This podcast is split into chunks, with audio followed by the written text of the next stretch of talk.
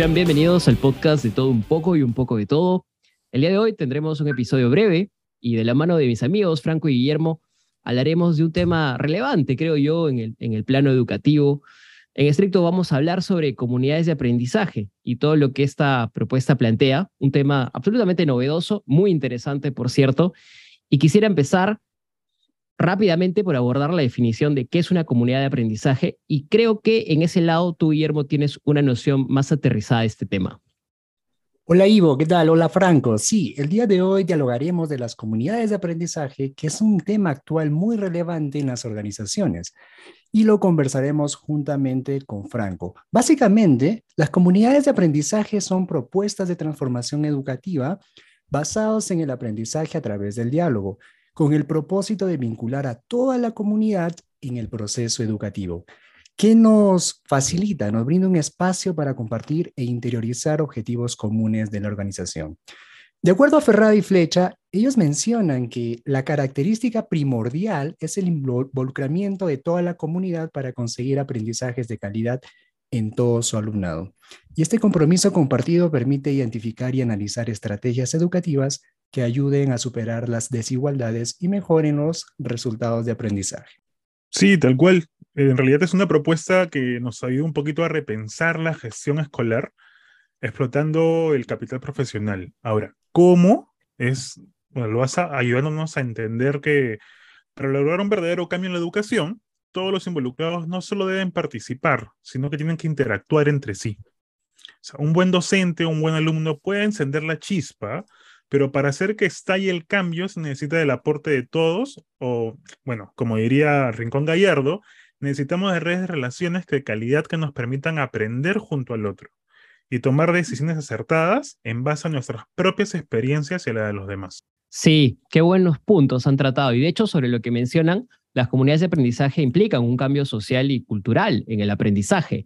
Un aspecto que me parece simple de digerir, pero en realidad es complejo, es muy complejo. Imagínense lo que implica cambiar esos dos aspectos. José Ramón Flecha y Lidia Pluguer apuntan que el propósito es también generar una transformación y para lograr una transformación hay que articular diferentes actores de la comunidad, ya sea un plano macro o micro, ya sea que lo queramos hacer en, en esos dos lados, en esos dos ámbitos, y sobre todo debe existir valores como la cooperación y la solidaridad. Al final, lo que se quiere es que exista un bien común, pues. Justamente ahí creo que, radica la, la, importancia de las comunidades, ¿no? Porque nos ayudan a cambiar el sentido tradicional que tal vez pudo funcionar en las otras este, sociedades industriales donde las, las relaciones en el aula eran muy jerárquicas y en donde los estudiantes aprendían a que les enseñen, ¿no? Cuando lo que realmente necesitamos, eh, como establece Ebers y Oliver, es que las aulas sean el reflejo de las sociedades actuales, ¿no? Estas, que, esas sociedades en las cuales pues son, son mucho más igualitarias, democráticas y con mayor mensaje, cultural. Eh, es decir, una educación en donde predomine el diálogo y la horizontalidad para asegurar un aprendizaje igualitario tanto para los alumnos como para los docentes. Buenazo. Yo creo que también la importancia de una comunidad de aprendizaje eh, radica en su organización y su estructura, que es diametralmente diferente a las organizaciones verticales que conocemos y que se ciñen por estas cadenas de mando y jerarquías, ¿no? Lo vemos en empresas y lo vemos también en instituciones educativas. ¿Alguna vez ustedes no se han sentido limitados de ofrecer una opinión en algún trabajo donde tenía de repente esa estructura y por, consecuencia esa cultura? Y tal vez eh, la idea que tenían ustedes o alguno de por ahí era muy buena y no se tomaron en cuenta. Con las comunidades de aprendizaje esto no pasa todos aprenden de uno del otro y eso es lo más enriquecedor. Sí, definitivamente. Eh, por ejemplo, en muchas ocasiones sentí temor de manifestar mi opinión, puesto que el líder de la organización donde laboraba no tenía un trato horizontal con sus colaboradores. Por el contrario, el trato era jerárquico y muchos de mis compañeros de trabajo llegaron a estar desmotivados en sus jornadas laborales, ¿no? Y aquí radica básicamente la importancia de las comunidades de aprendizaje. Estas generan un clima de aprendizaje seguro, positivo y fomentan un trato horizontal entre los miembros de la organización. Entonces, y aquí va la pregunta, ¿no? ¿Cómo podríamos iniciar una comunidad de aprendizaje y qué etapas comprende? Bueno, la etapa inicial es compartir y reflexionar con toda la comunidad involucrada de las acciones que están generando resultados exitosos en diversas organizaciones, no solo a nivel nacional, a nivel mundial. Esto va a despertar un deseo de la comunidad de querer mejorar y ellos van a visualizar cómo les gustaría que se transforme su organización a futuro. Después, se establecen objetivos comunes con el equipo de liderazgo colaborativo y empiezan a trabajar las necesidades más urgentes para convertir el sueño en realidad. Esto se da formando comisiones mixtas para la implementación de estrategias. Totalmente de acuerdo contigo, Guillermo. Es un tema muy interesante, cómo, cómo se van gestando estas comunidades. Creo además que todo comienza con la conciencia plena y la voluntad de involucrarse. Aquí creo que un punto importante es la designación de líderes o cabezas que acompañen a la comunidad de aprendizaje, que los encaucen una visión más compartida y que, por supuesto, como señala Daniel Goleman en sus estilos de liderazgo que él, que la acuña, eh, tienen que, tiene que haber o tiene que existir un perfil de líder participativo.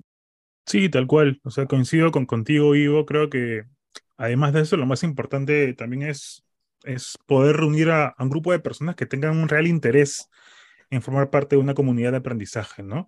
Y que a su vez tengan la apertura suficiente como para relacionarse con el otro, ya que esta es la única, no la única forma, pero es, es la forma correcta para construir una visión compartida que los ayude a alcanzar los objetivos que se propongan, ¿no? Sí, sí. Sin interés de las partes, una comunidad no existe, ya sea de aprendizaje o cualquier otro tipo de comunidad. Y aquí me gustaría mencionar algunas características que debe tener una comunidad de aprendizaje. Creo que una que destacaría más es la responsabilidad colectiva.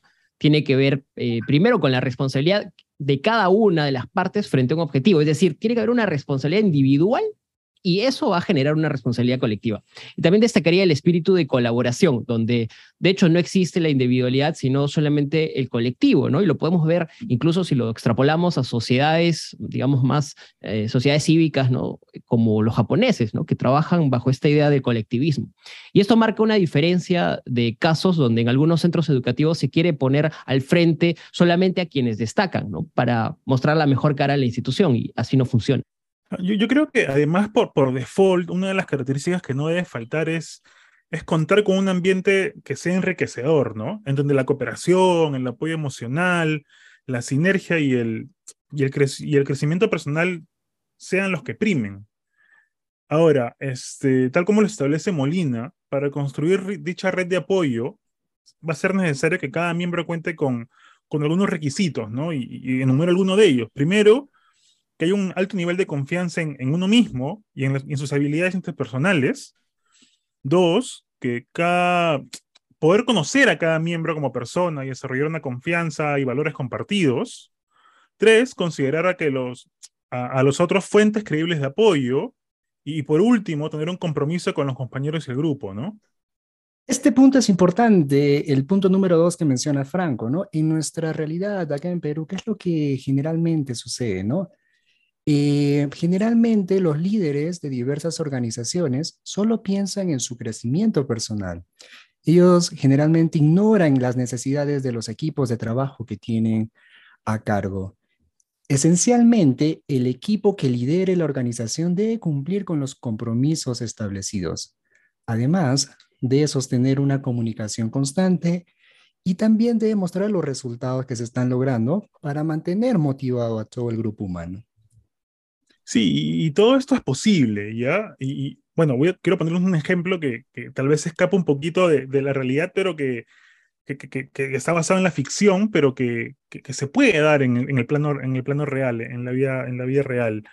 Y es que hace poco estaba viendo una serie que se llama Ted Lasso, y, y, bueno, solo para contextualizar un poco, esta serie trata de un entrenador de fútbol americano que, que, viaja a Inglaterra para entrenar un equipo de fútbol que se llama Richmond, o sea, a través de los capítulos vemos cómo este personaje poco a poco se va ganando la confianza de los jugadores y va empezando a sacar lo mejor de ellos como personas, ¿no? Y, como equipo, que es lo más importante.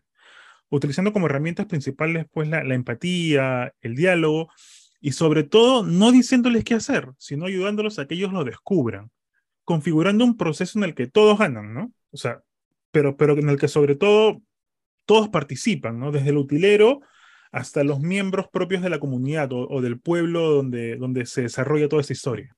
Es muy importante lo que mencionas, Franco, respecto a los ejemplos que tenemos en el mundo, ¿no? Y en Latinoamérica también tenemos ejemplos y el Perú no es ajeno. Por ejemplo, en el Perú, el año 2019, más de 32 mil niños y 2 mil docentes iniciaron el año escolar en una comunidad de aprendizaje. Los padres manifiestan que aprendieron a comunicarse de forma más efectiva con todos los miembros, ¿no? ¿Y qué pasa con los docentes? Los docentes también eh, recibieron capacitaciones continuas de forma virtual, a pesar, a pesar de, de la pandemia, ¿no? Ellos aprendieron a usar herramientas tecnológicas que actualmente les sirven. Pero según este portal de comunidades de aprendizaje del CREA de la Universidad de Barcelona, en Perú existe un gran número, ¿no? y ya lo mencionó Guillermo, alrededor de, de, 100 comunidades de aprendizaje, al menos ya actualmente mapeadas, y, y uno de los puntos que se está tratando actualmente eh, de manera bastante incisiva es la lucha contra fenómenos muy particulares de nuestra sociedad, como el bullying y la desigualdad de oportunidades. Eso es muy cierto, Ivo, ¿no? Y existen algunas barreras y algunos desafíos cuando hablamos de comunidad de aprendizaje. Eh, por ejemplo, hemos evidenciado que las comunidades de aprendizaje generan un impacto positivo. Sin embargo, se debe trabajar arduamente para superar estas barreras. Una de ellas es la desigualdad. En nuestra sociedad, no todos los centros educativos cuentan con líderes capacitados para gestionar una comunidad de aprendizaje. ¿Y qué pasa con los centros educativos? Eh, Actualmente, el 60% de los colegios a escala nacional carece de algún servicio. Por ejemplo, algunos colegios no cuentan con agua, otros no tienen desagüe y el 30% no tienen luz. Sí, creo que es una de las principales barreras, al menos en nuestro país, también pondría ahí en, el centro eh, la multiculturalidad. Vivimos en un país de diferentes etnias, de diferentes culturas, y a pesar de la época actual, seguimos viendo intolerancia, racismo, desinterés por la integración de individuos de distintas procedencias. ¿No creen? Por otro lado, creo que hay un gran desafío en la parte generacional, donde vemos que en un centro educativo conviven todas las edades, en la parte laboral, docente, administrativa, y me dirán, eh, ¿cuál es el problema de eso? Yo creo que viene de ambos lados. Los jóvenes a veces no quieren escuchar a los mayores y los mayores, además de que, de, o sea, no quieren hacer lo mismo. Tampoco quieren eh, cambiar la manera en la que han venido haciendo las cosas. Hay una gran resistencia al cambio. Necesitamos mucha más apertura. Y me gustaría ir cerrando este breve podcast para decir que las comunidades de aprendizaje es un tema que mm, pasa por desapercibido en el radar de las políticas educativas y solo nace a partir de propuestas particulares. Esto me preocupa y me hace pensar si deberíamos hablar más sobre el tema y exponer casos de éxito para que más y más instituciones se sumen a este modelo. Hoy llegamos muy ocupados, perdiendo el tiempo, politizando la educación y no llegamos a consensos claros. No sé qué opina. Opino que las comunidades de aprendizaje es un enfoque dinámico que tendría mejores resultados en nuestra sociedad eh, si lo tratamos, como bien menciona Sibo, desde una política de Estado.